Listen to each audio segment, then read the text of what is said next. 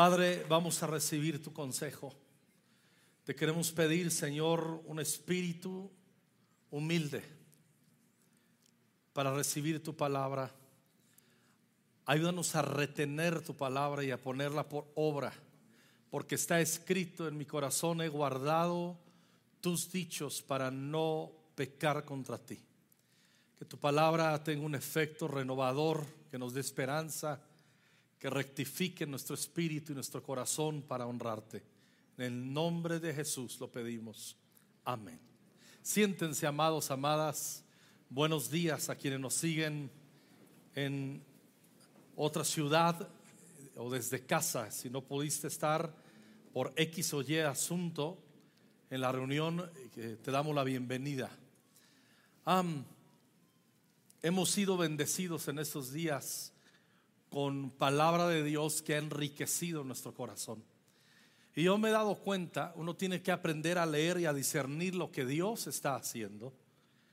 Y me doy cuenta desde la visita y un poco atrás ya de este grupo de muchachos que vinieron a traer un entrenamiento de Dunamis ese día del viernes en la noche y ese sábado por la mañana, todo el consejo que esos chicos trajeron, al menos que vinieron a ministrar a los líderes de, jóvenes, es increíble todo lo que esos chicos venían haciendo y proveyendo. Luego vino el Congreso de Mujeres y qué hablar, todo el consejo de la palabra, las mujeres, más de mil mujeres que pudieron estar aquí. Y el domingo pasado lo que escuchamos por boca de nuestro amado amigo y pastor Sergio Anaya, increíble. Todo lo que Dios derrama, toda la palabra, todo el amor y la preocupación que Dios tiene por esta casa y la instrucción del viernes pasado estuvieron aquí como ciento y fracción en la mañana en un seminario de entrenamiento, de dirección, de alabanza con el pastor Marco Barrientos. Y el viernes en la noche todo el entrenamiento, todo el laboratorio que hicimos juntos de adoración aquí, más de dos mil que estuvimos aquí reunidos, fue increíble lo que Dios está haciendo. ¿Por qué lo hace Dios? Porque Dios nos ama. Porque Dios siempre va a querer purificarnos y, podarnos para que demos más fruto. Y siempre Dios va a estar al tanto, con muchísimo amor e interés, de darnos su palabra y que nos siga santificando, purificando, renovando para su gloria y para su honra. He titulado el mensaje de esta mañana, léanlo conmigo fuerte por favor, una plaga en mi casa. Y no me refiero a tu marido y a tus hijos. No, no hablo de eso. Digan conmigo una plaga en mi casa. ¿A quiénes les gustan las plagas en su casa? A nadie nos gusta. Si alguien dijera amén a mí, pues le ministramos liberación. A nadie nos gustan las plagas. ¿Sí? Hay veces que ni siquiera llega plaga eh, un invasor, un ratón, una cucaracha. Quiero que veamos esto, a ver. Mmm, cucarachas. ¿Qué son esos? Cucarachas. Esos son saltamontes o como se dice en la Biblia, langostas, más langostas, arañas. No le estoy diciendo a nadie araña, estoy describiendo lo que estamos viendo gráficamente, más plagas de arañas. Estamos viendo ahí en la imagen, no sé eso de qué es plaga, de qué son más arañas. Ah, las chinches en la UNAMI en el metro. Más chinches. Así es que lave los colchones, por favor. Estoy seguro que quien hizo la selección de eso que le encargué le tiene miedo a los ratones. Son asquerosos los ratones. ¿sí? Hace, hace no mucho, bueno, tengo que confesar, en lo que va del año nos han invadido dos visitantes ratones. Y eso, cuando tú sabes que entró un ratón o una cucaracha, aunque no sea plaga, uno se pone mal. Recuerdo Norma, eso nos sucedió hace como unos 40 días. De repente abre ahí, está limpiando y ve los rastros oscuritos del ratón. Sin ver el ratón y escuchábamos un ruidito. Yo me levanto muy temprano y yo sé, yo soy el que descubre cuando un ratón entró a casa. No suele ser continuo, pero nos ha pasado al menos dos veces en este año. Pero Norma vio eso, hermanos, era un espectáculo, o sea, como para filmarla y subirlo a las redes. Hizo un escándalo como si fuera una gran plaga, sacó todo, lavó, desinfectó, o sea, casi se pone una capucha. Y, o sea, pero es normal, es un animal inmundo. Las plagas o la, visita, o la visita de una cucaracha, de lo que sea, nos incomoda y nos nos, nos quita la estabilidad y nos hace pensar en la posibilidad que eso, cuando uno ve un ratón, dice, ¿y cuántos serán? Y comenzamos a pensar un montón de cosas. De hecho, la palabra de Dios, la voluntad de Dios es que ninguna plaga toque nuestra morada. El Salmo 91, cuando habitamos en la cobertura de Dios, que apunta el Salmo 91 al nombre de Jesús, dice, no te sobrevendrá mal, ni plaga tocará tu morada. La voluntad de Dios es que no haya ningún tipo de plaga, ni físico, ni espiritual. Dios quiere tranquilidad, Dios quiere traer su reino, que es justicia, paz y gozo en el Espíritu Santo. De hecho, en, la Biblia, cuando vemos las plagas, cómo Dios juzgó al pueblo egipcio con diez plagas. ¿Sí? Recuerdan todas esas plagas hasta que terminó todo con la muerte de los primogénitos. La muerte es cuando hay mucha mortandad, es una plaga. En nuestra nación hay una plaga de muerte. Puede ser también de animales, fue la plaga de las tinieblas, la, plaga del río contaminado, ¿se acuerdan en Egipto? Pero se acuerdan también cuando los... Ah, cuando capturan el arca del pacto los filisteos, recordarán, fueron irreverentes al arca del pacto, la trataron como si nada, la llevaron a, a, Yarim, la llevaron a otras ciudades de, lo que es el pueblo de los filisteos y que en Asdod y esas ciudades y, qué, y en qué resultó que trataban el arca del pacto como cualquier cosa, es lo equivalente a nosotros a ofender el nombre de Jesús o apagar el Espíritu Santo en nuestro hogar o estar viviendo una vida doble. Es lo mismo, es lo equivalente. ¿En qué resultó todo esto? En plagas. ¿Se acuerdan cuáles plagas hubo? La plaga de los tumores cancerosos y la plaga de los ratones. Y se tuvieron que arrepentir y regresaron el arca del pacto y hicieron ahí cosas bajo su entendimiento. Eh, obviamente eran, no lo decía la ley, no conocían la ley del Señor, pero mandaron a hacer unos tumores de oro, unos ratones de oro y los pusieron en el acta y pagaron, no queremos nada de esto. Pero escuchen bien, siempre las plagas son señal de juicios de Dios, de desaprobación de Dios. Pero las plagas también son una oportunidad que nos puede hacer recapacitar y decir por dónde se abrió esta brecha. Y es a donde queremos llegar. Yo voy a decir algunas cosas que quizás te vas a identificar, o estoy seguro que te vas a identificar en alguna medida o en mucha medida, no lo sé, como sea. Pero quiero decirte algo, no quiero que permitas que la condenación venga a tu corazón.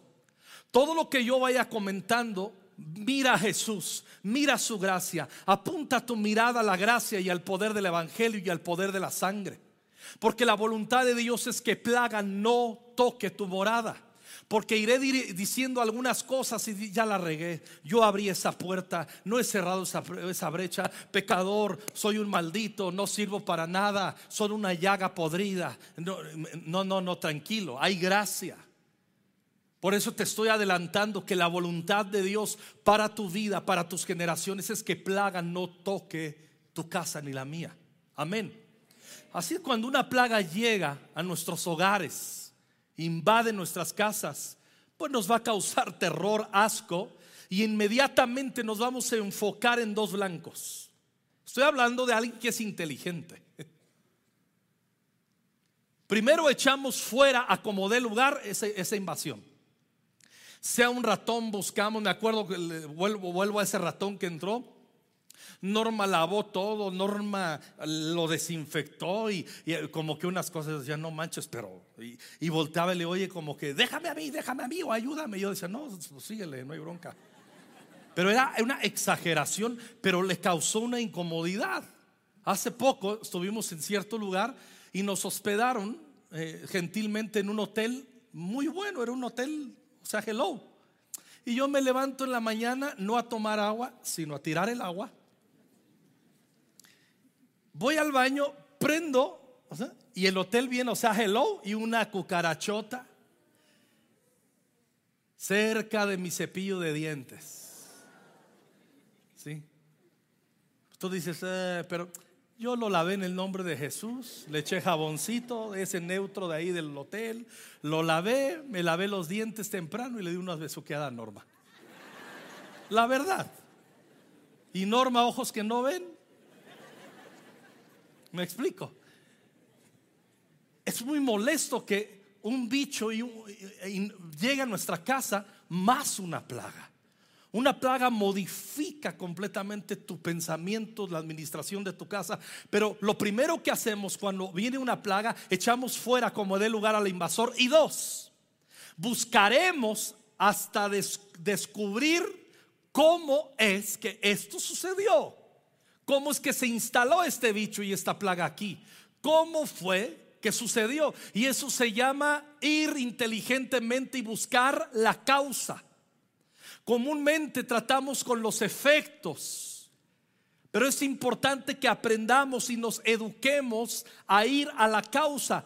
Cuando somos inmaduros en nuestra fe, solamente estaremos buscando quien nos ayude con el efecto de las plagas o de los pecados o de está bien. Llega un momento en que tenemos que ayudar, siempre tenemos que permitir que otros nos ayuden, pero escucha muy bien, cuando maduramos no solamente echamos la plaga afuera, sino que buscamos hasta descubrir cómo es que se abrió una brecha, un hoyo, por dónde entró esto. Vamos hasta el fondo. En el seminario de salud emocional que Pastor Iván con tanta unción y amor está compartiendo y todo el equipo que los honramos, todo este trabajo increíble que están haciendo presencialmente 500 y otros más de 500 o casi 500 en línea. Mil tomando. ¿Cuántos de ustedes están viniendo a ese seminario de salud emocional? Wow, miren cuántas manos. Damos gracias a Dios por tu vida. Qué bueno que has venido. Pero yo estoy seguro que el entrenamiento del pastor Iván, si tú has puesto mucha atención, primero te habla y te describe y te hace una radiografía de los efectos, de cómo esto es el síntoma y todo. dice, sí, sí, sí, sí, sí. Y te terminará ayudando, ministrando liberación, lo que tenga que hacer, a como le ha llevado el Espíritu Santo. Pero escucha muy bien, la meta principal, si lo notas, te está entrenando a que puedas ser, ejercitar tu discernimiento, tu sentido común para ir a la causa, a la brecha, a la raíz y tratar con la raíz. Eso es sabiduría, eso es inteligencia. Y de eso se trata el, el, seminario de sanidad emocional. Porque si, por ejemplo, tú vienes, serías bienvenido a la segunda ronda para reforzar tu conocimiento y todo eso, pero ya una tercera, no manches. Es que no aprendiste nada y hay que madurar. ¿Cómo me doy cuenta que he madurado en mi fe? En que no solamente me, permito que me ayuden con el efecto de las brechas, de los pecados, de las maldiciones que se han instalado en mi vida por X o Y asunto, no es el tema de hoy, sino que me doy cuenta que tengo que ir a la raíz y cerrar las brechas. Cuando nos invaden en casa ratones, cucarachas, arañas u otros bichos, nadie, nadie que es inteligente se quedará conforme solamente con deshacerse de la plaga, sino que buscaremos la manera de identificar el acceso que los invasores encontraron para luego cerrarlo. Lo que se dice comúnmente, cerrar brechas, tapar hoyos. Lo que se, se dice en la palabra es reparar muros. Reparador de brechas, dice la Biblia.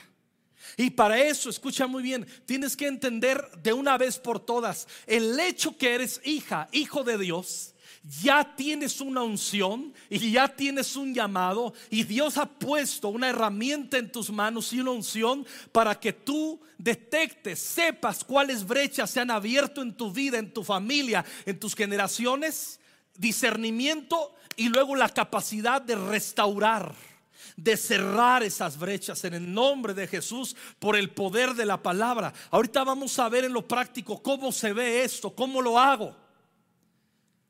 Echar fuera al intruso crea en nuestro corazón una sensación de alivio, pero no resuelve el problema de raíz. Cuando yo le dije a Norma, escucho un ruidito por ahí, ¿dónde? ¿Dónde? ¿Dónde? Inmediatamente abrió las puertas y vio la popó de ratón ahí. Un escándalo.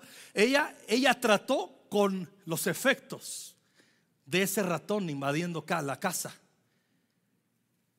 Ella se ocupó de los efectos, pero yo, yo tuve que ir a hacer una investigación.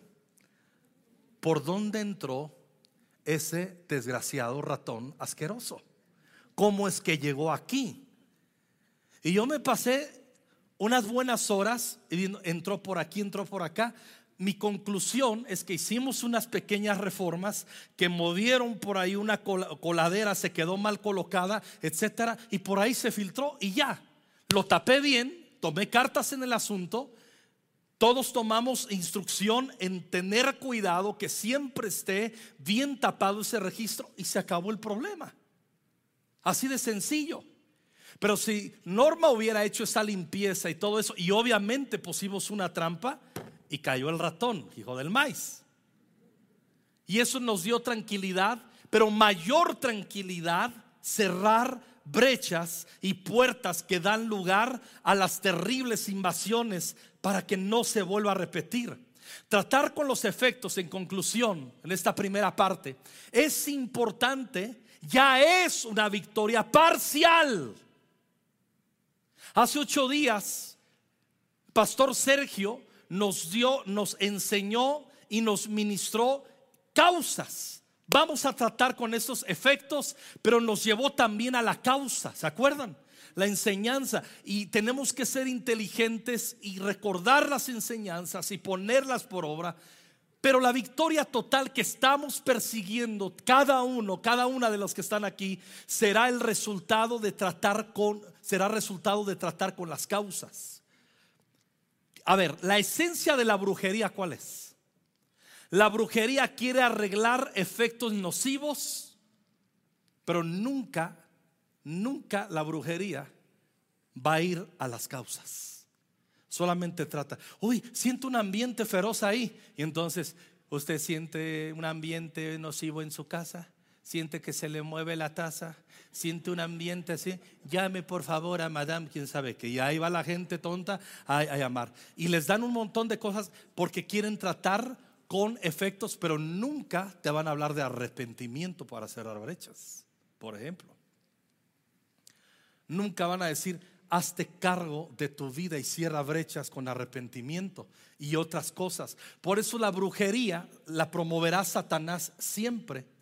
Y el, espíritu de brujería se mueve muchas veces aún de los púlpitos y en las iglesias donde solamente la enseñanza es tratar con tu efecto y hacerte un maleducado y un flojo para que tú cierres brechas con trabajo yendo a la raíz y tratando con las causas. Entonces, la gente que se la gente inmadura siempre decir, "Ya no me siento bien aquí en la iglesia."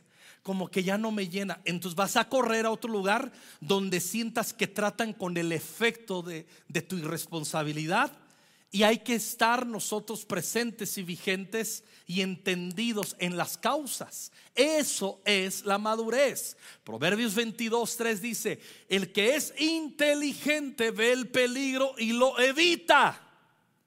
El que es tonto sigue adelante y sufre las consecuencias. O sea, es, me vale gorro yo veo esto, pero mientras no me toque a mí, hay que ser inteligentes, hay que tener discernimiento, debemos ser precavidos. Proverbios 26, 2 dice, como el gorrión en su vagar y la golondrina en su vuelo, así la maldición no viene sin causa. Puede andar un gorrión vagando. Puede estar un gorrión, puede andar perdido.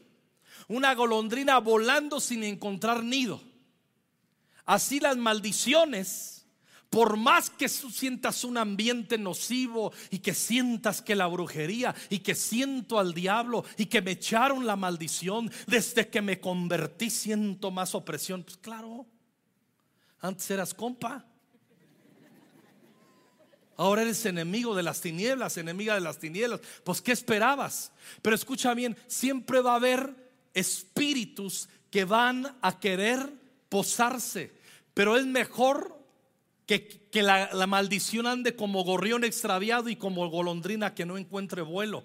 Pero en el momento que la maldición encuentra nido y una causa, se mete y se instala. Tenemos que entender, ir a las causas. Si tú tienes tu auto, le das reversa, se, se poncha la llanta, los que no normal, vamos a que parchen la llanta. Segundo día, reversa, se poncha la llanta, no quedó bien parchada. Vamos y hacemos reclamo, amigo, no me quedó bien. Vamos con el talachas y le decimos, no quedó bien esto, ayúdame, la vulcanizadora. Tercer día, reversa, se vuelve a ponchar. ¿Qué hacemos? Ya no sirve esta llanta, compramos otra llanta. Cuarto día, reversa, llanta nueva, se vuelve a ponchar. El problema no es la llanta, el problema es la superficie. Y si yo veo, ay, es que hay un clavo ahí, con razón. Ay, clavo feo. Reversa, lo ponchas, llanta nueva, y vas a la volcanizadora, ¿no? Le ponen un parche, regresas en la noche, quinto día, reversa o sexto día, otra vez se poncha, y la llanta está nueva. Esa llanta está mala. ¿El problema es la llanta nueva? La causa es que no estamos quitando el pico que está en el suelo. Y a veces trabajamos muchísimo con los efectos, pero no con las causas. Y tenemos, cuando somos maduros e inteligentes, nos vamos a, ese, a ese punto. Nemías 4.7, me encanta. Nemías es una referencia. Lee el libro de Nemías, va a inspirar tu corazón. Dice, sin embargo, dice, ah, cuando Zambalat, Tobías, los árabes, los amonitas y los asdodeos, los de Asdod, se enteraron de que la obra que, la obra que, estaban progresando. ¿Qué estaba haciendo Nehemías? ¿Se acuerdan? Levantando el muro, reparando el muro que se había devastado 70 años antes. la obra progresaba y que se estaba reparando las brechas en la muralla de Jerusalén. ¿Qué hicieron los enemigos? Mandaron una carta de felicitación, seguramente. No. ¿Qué hicieron los enemigos? ¿Por qué se enfurecieron? Porque estaban progresando. ¿Y cómo se ve el progreso en la fe? Cuando estamos reparando brechas que se abrieron cuando estamos tratando con las causas. ¿Cómo cerrar brechas? Por eso les decía hace rato, hay mucha gente que dice, ay, es que último, desde que me convertí, ay, siento unos ataques del diablo impresionantes. Pues claro que el diablo está enfurecido porque ahora te estás convirtiendo en un reparador de brechas. De hecho, cuando vamos a Isaías 58, 12, mira lo que el Señor te dice. Yo desde hace décadas he abrazado esta verdad y he caminado en ello proféticamente. Isaías 58, 12. Algunos de ustedes... Dice, reconstruirán las ruinas desoladas de sus ciudades. Ese es tu llamado. Escúchalo bien. No me pusieron atención. Dije que ese es tu llamado. Entonces serán conocidos como reconstructores de muros y restauradores de casas. Desde el momento en que tú entregaste tu vida a Cristo, cuando la Biblia dice, yo y mi casa serviremos al Señor, no es que sucede mágicamente.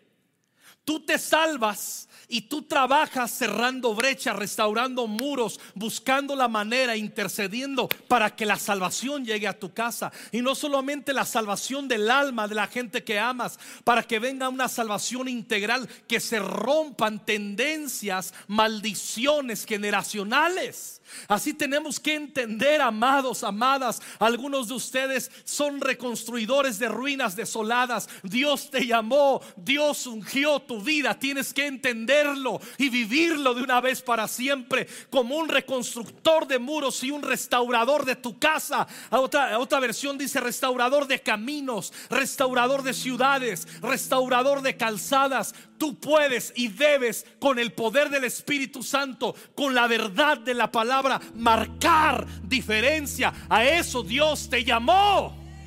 Ese es tu llamado. Amén. Tenemos su palabra, tenemos la unción del Espíritu Santo. ¿Cómo cerramos las brechas, pastor? Si ya estás diciendo y nos estás recordando, pastor, que somos restauradores de, muros caídos, de muros fracturados abiertos. ¿Cómo lo hago? Vamos a lo práctico. Efesios 4, 26 y 27. Además, no pequen al dejar que el enojo los controle. No permitan que el sol se ponga mientras siguen enojados. Versículo 27, fuerte. Porque el enojo da lugar al diablo. El enojo es un acceso, es una brecha. Porque cuando nosotros nos podemos molestar, pero dice, no te acuestes enojado, no te acuestes odiando.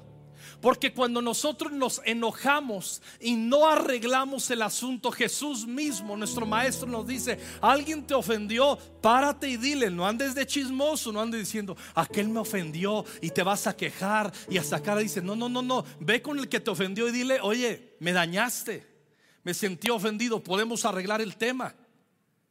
Es que no se ponga el enojo, el sol con tu enojo. Que no llegue la noche sin haber intentado y siendo proactivos para arreglar el tema con quien te ofendió o a quien ofendiste. El enojo da lugar al diablo. Porque cuando conservamos el enojo, entra el resentimiento.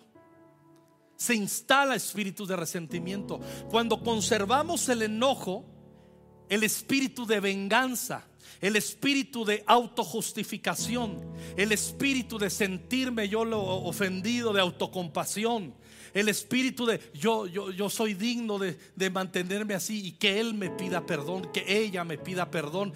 Y en el fondo es un enojo, un, escuchen bien, el resentimiento y la amargura es un enojo prolongado. La raíz es el enojo. ¿Cuántos estamos casados aquí? Levanten su mano. No dije si felizmente o no. Casados. No lo nieguen. No niegue, no niegue la cruz de su parroquia. ¿Qué tal en el matrimonio? Nos casamos con unas expectativas tremendas y lo que tú quieras. Y de repente a ese chico guapetón le sale el apellido. Y es el Grinch. Y de repente esa chica bellísima que prometía que iba a ser eternamente bella, bella. En vez de bella, salió la bestia. Y tú dices, ¿qué es esto? El pastor Pete Escasero, en uno de sus libros, dice, tenemos que entender y tenemos que reconocer y tratar esto, que podemos tener a Cristo en el corazón, pero todavía los abuelos en los huesos. Tenemos que entenderlo. Y hay que tratar proactivamente con esto. Cuando nosotros nos enojamos y dejamos que el enojo nos gobierne, puede pasar un día, dos días, tres días, medio te hablo con el que es el amor de tu vida, hazme el favor. ¿Cuál es el problema? Que hemos dado lugar al diablo con el enojo. ¿Sí? Y cada vez que los vemos, a ese que amamos, le cantamos, no te voy a perdonar, no te voy a perdonar. ¿Cómo que más dice? Ah, soy el único pecador aquí. Saquen la naquez, hombre. Con lo que hiciste conmigo, no te voy a perdonar. Y le damos lugar al diablo. Y no nos damos cuenta que nuestra lucha no es contra sangre y carne. Y el diablo puede estar sentadito, rascándose la panza. Y bajamos en la mañana o avanzas por la sala de tu casa y el diablo te dice buenos días. Y tú ni cuenta te das. Y la respuesta para él no son palabras, es que permanezca la actitud. Para los amenes para el infierno, si pudiéramos decir eso, es permanezco en mi mismo estado. No dar lugar al diablo. Cuando nosotros cerramos la brecha del enojo que deriva en otros pecados y otras actitudes nocivas, entonces es ahí cuando nosotros cerramos una brecha y cumplimos la palabra profética de ser reparador de muros. Amén.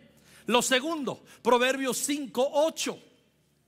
Ahora que estamos leyendo Proverbios 5, ¿cuánto nos ha hablado el Señor de cuidarnos de la inmoralidad sexual?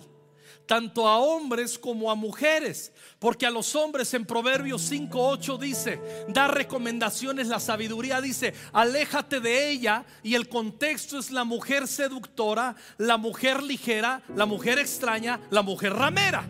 Aléjate de ella, no te acerques a la puerta de su casa, cómo cierro las brechas espiritual, emocionalmente y maldiciones. No acercarme a la casa de la mujer extraña. Si lo haces, perderás el honor y perderás todo lo que has logrado a manos de gente que no tiene compasión. Gente extraña consumirá tus riquezas y otro disfrutará del fruto de tu trabajo. Al final gemirás de angustia cuando la enfermedad consuma tu, consuma tu cuerpo. Dirás cuánto odié la disciplina si tan solo no hubiera despreciado todas las advertencias que me hizo mi líder y mentor en Grupo Conexión. ¿Por qué no escuché a mis maestros? ¿Por qué no escuché a los pastores? ¿Por qué no presté atención al discipulado? He llegado al borde de la ruina y ahora mi vergüenza será conocida por todos. Pero escucha bien, la vergüenza es consecuencia de no haber reparado una brecha que con qué actitud? Aléjate. No te acerques. Es que Chanita sí me valora y me dice que me veo guapo.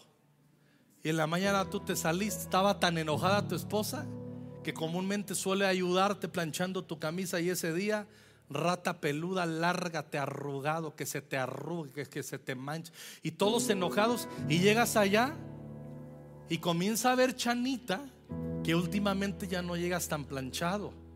Pero te empieza a decir, qué guapo se ve. Se ve muy bien, licenciado se ve muy bien, don Chanito. Y, dice, ay, aquí sí me valoran. ¿Y que empiezas a buscar esa calidez y esas palabras y esa aceptación? Y ahí empiezan los problemas y vas a terminar emocionalmente en un adulterio y más tarde metiéndote en un hotel en la cama con la mujer o con el hombre que no es ni tu esposo ni tu esposa. Dice, aléjate, aléjate. Tercero, huye. Digan conmigo, huir. Segunda de Timoteo 2:22. Dice, huye de todo lo que estimule las pasiones juveniles. Huye de las pasiones juveniles. Escuchen bien, las pasiones juveniles comienzan en la juventud, pero no se acaban con la juventud. Las pasiones juveniles las inauguramos desde la juventud, desde la temprana juventud, desde la adolescencia, pero ahí pueden estar hasta el último día de nuestras vidas y hacernos fracasar. Si no huimos de ello, huye de todo lo que estimule las pasiones juveniles. En cambio, sigue la vida recta, sigue la fidelidad, sigue el amor y la paz. Ay, escuchen muy bien. Aquí viene una causa por los cuales existen los grupos conexión. Disfruta del compañerismo de los que invocan al Señor con un corazón puro. Comunidad, grupos conexión existen para que nosotros en compañerismo bajemos el estímulo de las pasiones juveniles, estando en comunidad, siguiendo la vida recta, la fidelidad y los que nos inspiran al amor y a la paz. Por eso es súper importante estar en un grupo conexión. Proverbios 7, 18. Habla el contexto y lo hemos hecho en TCD todo esto en estos días, lo hemos meditado.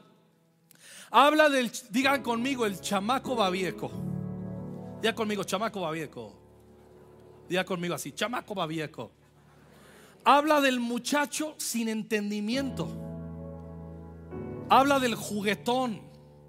Habla de ese que no tiene el temor de Dios, que no escucha el consejo, que es un vago y un informal en su formación, que desprecian la formación, no quieren estructura, no quieren consejo. Esto es lo que le sucede. Dice así, ven, aparece una mujer. Y dice, le dice esta mujer, ven, bebamos sin medida la copa del amor hasta el amanecer. Disfrutemos de nuestras caricias. En otras palabras, como dijo, una noche de copas y una noche loca. ¿Se acuerdan de esa hermana que cantaba esa canción? ¿Se acuerdan o no? Ahora yo soy el único pecador aquí. Muchos de ustedes todavía se lo ponen y todavía se ponen ahí a llorar una noche de copas, una noche. Ah, esa risita de nervios. Y exactamente lo que está diciendo, ven, bebamos sin medida de la copa del amor hasta el amanecer, disfrutemos de nuestras caricias. Ahora que mi esposo no está en casa, se fue de viaje por mucho tiempo, se llevó la cartera llena de dinero y no regresará hasta el fin de mes. Y así sedujo con sus dulces palabras y lo engatusó con sus halagos habla de la mujer que traía mucho calor. Habla de la mujer adúltera. Habla de la mujer ligera que no sabe guardar el respeto y que aquí en este caso tiene un deseo sexual brutal. No está el marido. Yo sé que muchos dicen, ay, si no me gustó ese versículo, pastor, pues trate bien a su esposa. ¿Sí me explico? trague saliva y yo tomo agua. Entonces está diciendo, le hizo esa oferta. Y en vez de huir de esa pasión juvenil, en vez de huir, dice así de este muchacho tonto, él la siguió de inmediato. Eso hizo José con la esposa de Potifar. La esposa de Potifar, me acuerdo cuando era adolescente, me aprendí las canciones de José el Soñador. A mis hermanos les encantaba y me acuerdo cuando llegaba la canción en la escena de Génesis 39. Potifar tenía una esposa eh, bella y de moral dudosa. Todo está en el 39. Aplaudan. De Génesis. Vamos muy astuta seducía a todos los hombres del lugar. Hasta ahí. Habla de la esposa de Potifar, bien bella, pero desleal. Se quería meter a la cama al guapetón del José. Y le decía, duerme conmigo, papacito buenón, acuéstate conmigo. ¿Y qué hizo José? lo opuesto a este versículo. Aquí dice, él la siguió de inmediato. Como un buey, dígale al que está a su lado, como un buey que va al matadero. ¿Cómo la siguió? Más fuerte, que va al matadero.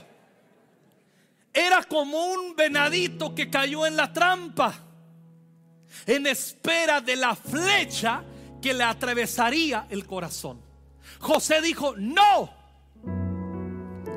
¿cómo voy a ser desleal a mi patrón acostándome con usted, señora? ¿Y cómo ofendería el nombre de mi Señor? ¿Qué le costó su integridad? La cárcel. Integridad a veces derivará en prisiones, en que muchos se van a alejar de ti. Pero escuchen muy bien, este chico que no supo huir, la siguió, cayó como buey al matadero, como un venado esperando la flecha atravesando su corazón. Y dice el 23, la parte B, era como un ave que vuela directo a la red sin saber que le costará la vida. Y todo por no huir. ¿Cómo se ve cerrar brechas? ¿Cómo en lo práctico cerramos brechas? Número uno dijimos. Número uno más fuerte. No da lugar al diablo a través del enojo. Número dos, aléjate. Número tres, huye. A veces no se entiende que el temor del Señor se expresa huyendo.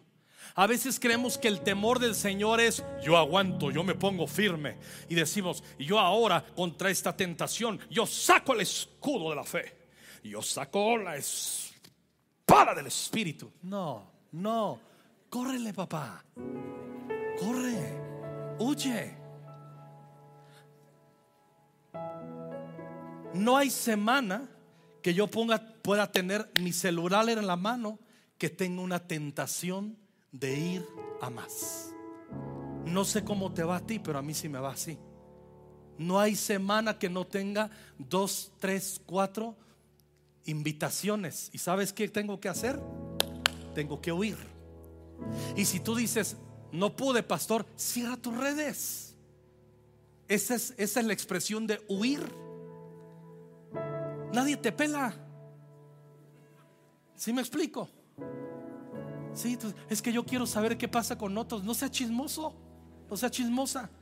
Nadie te. Ahora si eres un narcisista que quieres estar eh, Ciérralo, te va a hacer bien. El temor del Señor es alejarse del mal. Y no entendemos que a veces la expresión del temor de Dios es huir. A veces creemos que el que teme, recibo la unción y yo me paro con la espada del Espíritu y al infinito y más allá. No, no. Quien teme, huye. Quien teme, no se acerca. Esa es la expresión del temor de Dios en lo práctico. Hola, hola, hola. No, pues sonrían. Por último, rompe alianzas corruptas y tóxicas. Primera los Corintios 15, 33. Escuchen bien, yo creo en la transferencia de espíritus. Y de espíritus no solamente hablo de demonios, hablo de actitudes, de espíritus, de comportamientos. Cuando hablo que creo de la, en la transferencia de espíritus me refiero a ambas cosas, a la transferencia y al reforzamiento de actitudes buenas o nocivas. Y a veces hasta espíritus. Por ejemplo, cuando alguien fornica, entran espíritus demoníacos. Cuando tú te acuestas con alguien en fornicación, en adulterio, los espíritus generacionales de esa persona entran. Quedas ligado ahí. Y hay que practicar un arrepentimiento, venir delante de la sangre de Cristo y limpieza. Por eso luego entran espíritus de depresión, espíritus de suicidio, espíritus de muerte, pero hay gracia. Por eso, porque Dios nos dio, nos hizo reparadores de muros. Repara los muros rotos de tu vida, de tu casa, de tu familia, de tus hijos. Repara los muros rotos de tus generaciones. Edifica bien. Dios te ha hecho una Nemías, un. Hola. No se dejen engañar por los que dicen semejantes cosas, porque las malas compañías corrompen el buen carácter. El dicho que se dice común, dime con quién andas y te diré quién eres. ¿Quién, ¿Con quién te estás asociando? Proverbios 13:20 dice así, el que anda con sabios, sabio será, mas el que se junta con necios será quebrantado.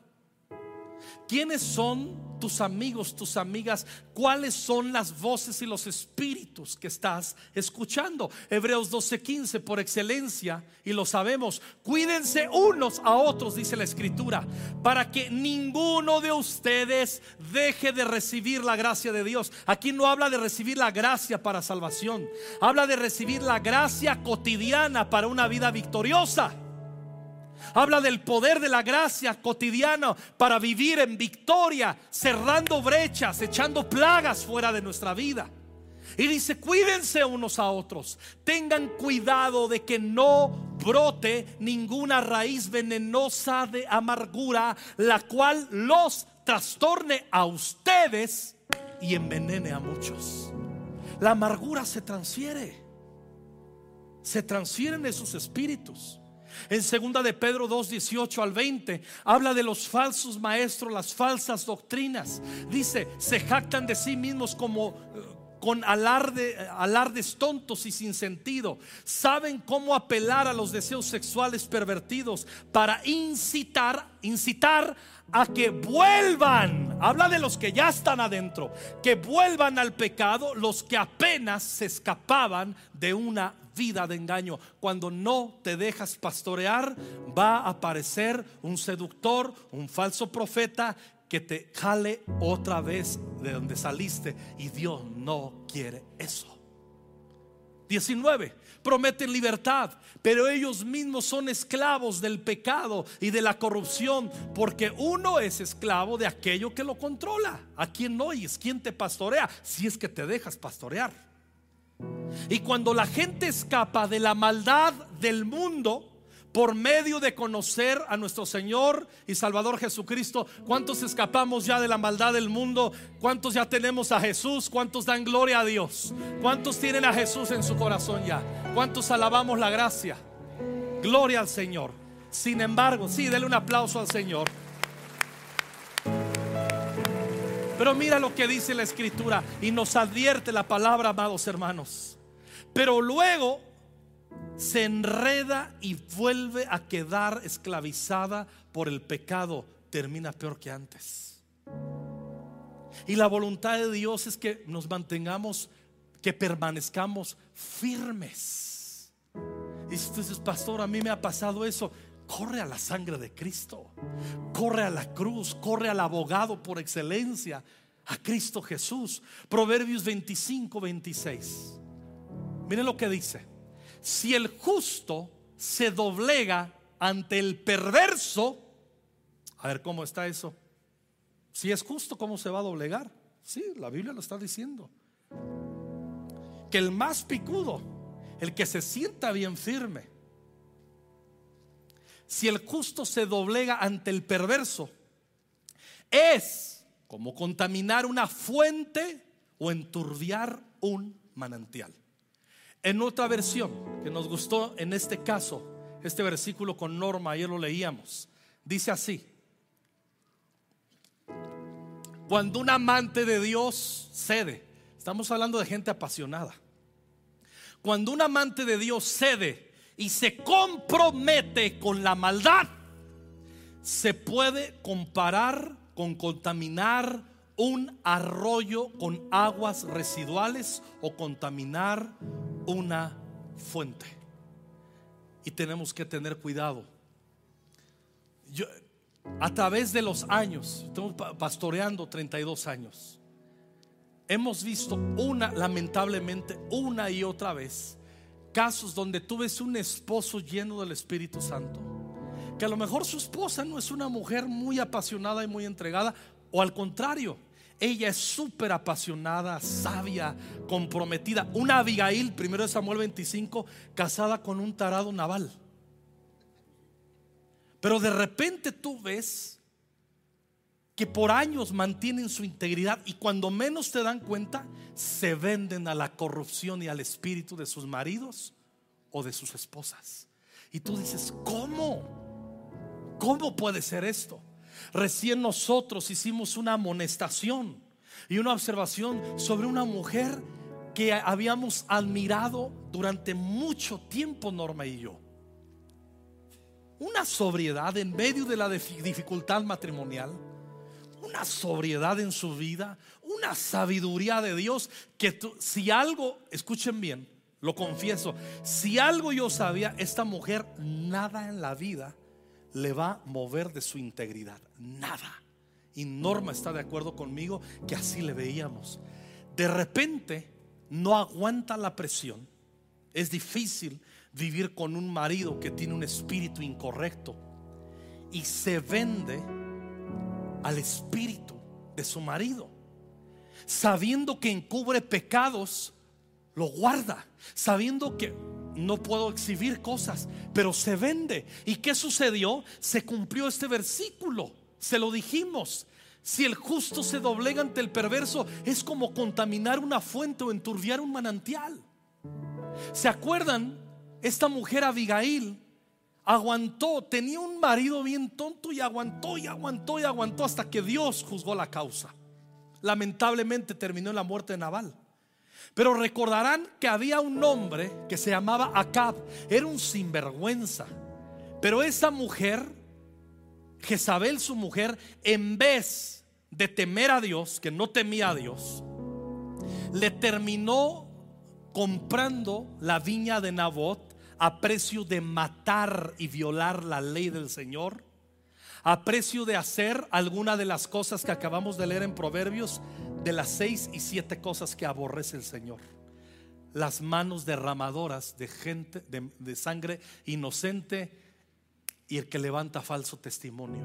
Y Jezabel hizo eso para conservar a su marido. Se vendió y le compró la viña de Nabot. Nunca dejes que la falta de integridad ni de tus hijos ni de tu marido no te vendas. No te vendas. Guárdate. Con tus hijos no te vendas. Con tus hijas no te vendas. Cuando ves que están equivocados, dile, te amo mucho, pero la palabra dice esto, hijo. La palabra dice esto, hijo. Con tus nietos, nieto mío, nieta mía, esto dice el Señor, esto dice la escritura, y no, y no, aunque se enoje tu marido, no, yo no voy a la iglesia, ni los niños. Y comienzan, me explico, no te vendas, no te vendas. Tenemos que ser hombres y mujeres con el espíritu de Abigail, sobrios, intercesores hasta que Dios juzgue nuestra causa, no con espíritu hombres y mujeres como Jezabel que se venden a comprarle la viña de Nabot a su caprichoso marido. Cuidado. Y eso dice que le puede pasar al justo que se doblega. No hay que cantar victoria. El que piensa que está firme, mire que no caiga. Hoy estamos, mañana a lo mejor no. Yo recuerdo un, un a un amigo, pastoreaba una iglesia. Comenzó a echarse una chelita. Siempre antes de conocer a Cristo le gustaba chelear. Y de repente él se abrió una concesión y dice, no es malo tomarse una cerveza. Y yo le dije esto, es que no es malo tomarse una cerveza. Lo que es malo es que nuestro contexto cultural tú dañas la conciencia del débil. Todo me es lícito, pero no todo me conviene. Todo me es lícito, pero no todo me edifica. Y también yo diría, como enseña en esencia la palabra, todo nos es lícito. Y hay cosas que no son malas, pero se, convierte en algo malo en el momento en que tú ofendes y dañas la conciencia de tu hermano que no entiende y que es frágil. Desde ese momento ya es pecado. Dos chelas, tres chelas. Yo llegaba a ir a su casa, un amigo vio, pasó, abrías el refrigerador y sus six de chelas. No se inmutaba, decía, ¿quieres una? Le digo, no, tú sabes que no tomo cerveza. Y de repente esto, y ya de repente el whisky, para relajarse después de estudiar la Biblia y hacer su TCD. Llegó un momento, escuchen bien, Dios me es testigo que a domingos no podía ir a predicar porque se había embriagado el sábado en la noche. ¿Tú crees que tenía presupuestado eso en su vida en el comienzo? No, nadie. Nadie. ¿Tú crees que aquel que se casa decía, amor, voy a hacer contigo 20 años? Te lo prometo. Pero del 21 en adelante, no sé si tendré fuerzas para guardar el pacto, pero te amo. Ay, no manches. ¿Sí me explico? No. Aléjate, huye. Y aquí vemos, vamos viendo, no podemos ceder. No te vendas a todo aquello que vea chueco en tu esposo, en tu esposa, en tus hijos, en tus hijas, en tus nietos, en los líderes. No te vendas. No dejes que la fuente bonita que hay en ti se enturbie. No dejes que se contamine tu arroyo de bonito, sano con aguas residuales. No dejes que tu fuente se contamine. Eso se llama integridad. Amén. Amén. Y termino. Modificar patrones dañinos. Crear un nuevo ambiente de disciplina. Así se restauran las brechas, así restaura los muros caídos, así cierra los hoyos para que no entren las plagas, para que no toque la plaga tu morada. Proverbios 19:3. La gente arruina su vida por su propia necedad y después se enoja con el Señor. Ahí les va otra versión. El tonto fracasa en todo y luego dice, Dios tiene la culpa. No. ¿Cómo yo puedo cerrar brechas? Modificando patrones dañinos. Es como que usted ha tenido problemas con el azúcar y es tendencioso a la diabetes por herencia y que ya amaneció con 130, cuidado, con 120, cuidado. Y de repente usted se estabiliza y ya se toma el azúcar y ya le cayó en 85 y 95 máximo. Y usted dice, gloria a Dios, brindemos con una Coca-Cola. Si me estoy explicando? Si me estoy explicando? Y después, Señor, tú me habías sanado. Tú dijiste que eras mi sanador. ¿Dónde está Jehová Rafa? Torito. ¿Dónde está Jehová el sanador? Pues ¿dónde está la disciplina de los patrones dañinos? Cerramos brechas cuando poco a poco creamos un nuevo ambiente de disciplina. Los que tenemos sobrepeso, wow, qué dificultad para movernos, para modificar nuestra manera de comer. Pero estamos en la lucha y estamos pidiendo Espíritu Santo, ayúdame. Y hay algunos, los que están así bien mameis y bien así, eh, sí, pues sí, podrás tener cuerpito de Rey David y de María Victoria, pero eres incapaz de refrenar tu lengua, ser una chismosa y un sensual o una sensual. Da lo mismo. Todos tenemos que aprender y ser claros a nosotros mismos y honestos qué es lo que debemos nosotros modificar. Y ahí alguien te puede ayudar, alguien te está ayudando.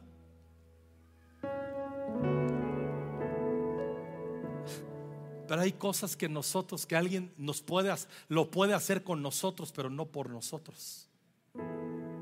Hola. Yo anoche, híjole, tenía unas ganas de unos tacos grasosos. No, es que te iba a llamar.